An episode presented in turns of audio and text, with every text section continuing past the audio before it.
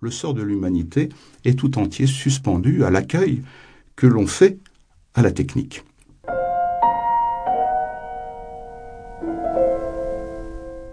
Aujourd'hui, on voit se développer un discours favorable à la décroissance, au retour de comportements de sobriété, un appel à la joie de vivre, qui se réclame justement de l'inspiration portée par Butler, et puis bien au-delà par Rousseau et par euh, tous les technophobes, qui est euh, assez gentillé euh, sur le fond, si je puis dire, mais qui peut prendre des formes performatives, c'est-à-dire en appeler un passage à l'action, lorsque des mouvements qui ressemblent aux mouvements ludites du 19e siècle, ces mouvements des ouvriers textiles anglais qui sabotaient les machines euh, jacquard, eh bien des mouvements qui euh, aujourd'hui euh, mènent l'assaut contre les nanotechnologies, contre les OGM, contre les innovations technologiques en général. Ces mouvements, bon, on les voit rejaillir et vraisemblablement ils ont un certain avenir. Mais en face, on voit se développer, par contre, des mouvements qui, eux, réclament un investissement accru un engagement de plus en plus résolu du côté des technologies dont on estime quelles sont réellement les conditions de la sauvegarde de l'humanité tout entière. Ces mouvements, qu'ils soient transhumanistes ou posthumanistes, n'éprouvent aucune ambivalence à l'égard de la technique. Hein. Pour eux, c'est elle qui va nous sauver. Hein. Si nous savons la booster, si nous savons nous en rendre dignes.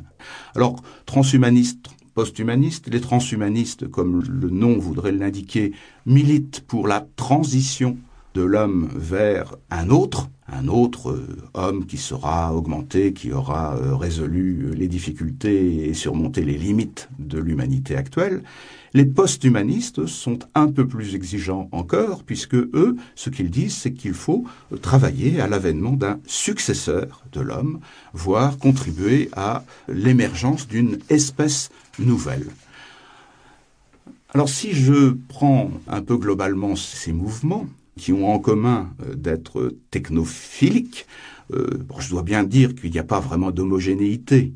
Il n'y a pas une doctrine qui serait un facteur de cohésion entre eux.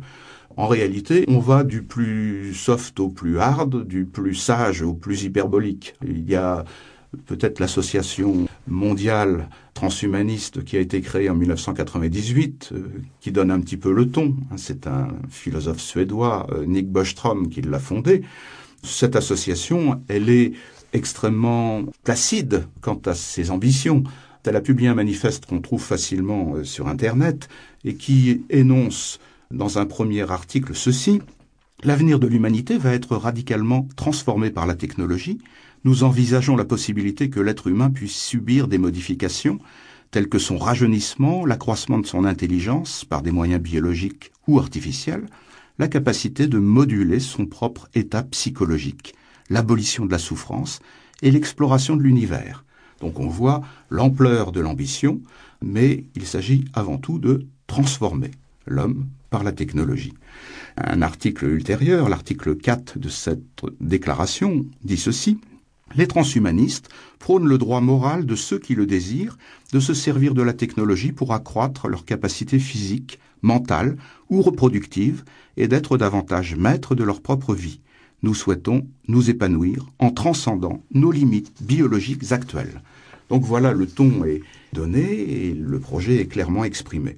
Et aujourd'hui, une association française transhumaniste, Technoprog, s'est constituée euh, très récemment et affiche, donc dans le contexte français, euh, le même projet de promouvoir une humanité plus, comme ils disent, une humanité élargie, basée en quelque sorte sur cette espèce d'hyperhumanisme, puisqu'il faut euh, porter la cause de l'homme au plus haut.